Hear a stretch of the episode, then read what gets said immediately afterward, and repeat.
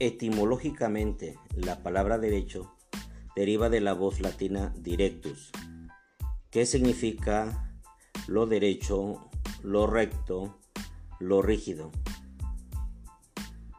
Sin embargo, los romanos también utilizaban el término ius para referirse al derecho. La palabra derecho puede tomarse en tres sentidos distintos. En, primer lugar, designa el conjunto de normas o reglas que rigen la actividad humana en la sociedad y cuya inobservancia está sancionada. El derecho objetivo, en segundo lugar, designa esta palabra para referirse a las facultades pertenecientes al individuo, un poder individual, derecho subjetivo.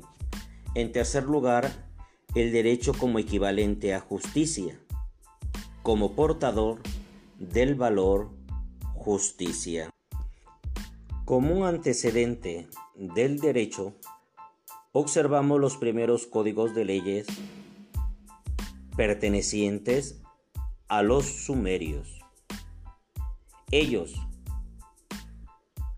sistematizaban a través de reglas, disposiciones, lo que era correcto realizar o no dentro del grupo social. En, Babilonia, vemos nosotros surgir el código de Hammurabi.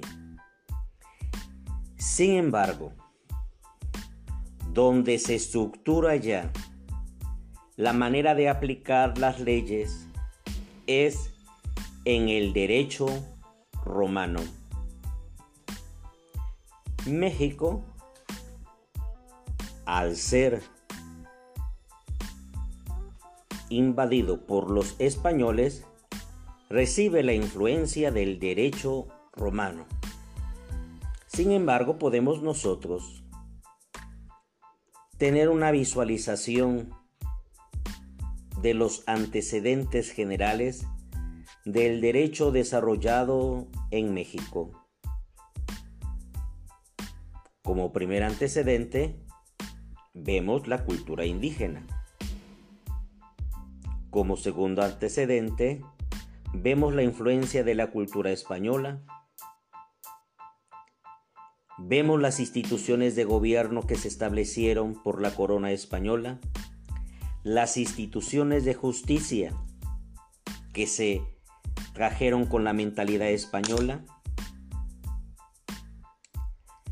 las normas que establecían la propiedad de la tierra, la forma de trabajo, la forma de comercio, y, desde luego, vemos el surgimiento del derecho nacional con la lucha de independencia. Cómo se empezaron a establecer mediante el establecimiento de leyes la relación de la iglesia con el Estado. Recordemos la época de Benito Juárez, las leyes de reforma, vemos la consolidación del derecho nacional con la Constitución de 1857. Posteriormente, al surgir la Revolución Mexicana, esta hace surgir la constitución que actualmente nos rige y que es la base fundamental de nuestro derecho. Esta es la Constitución de 1917.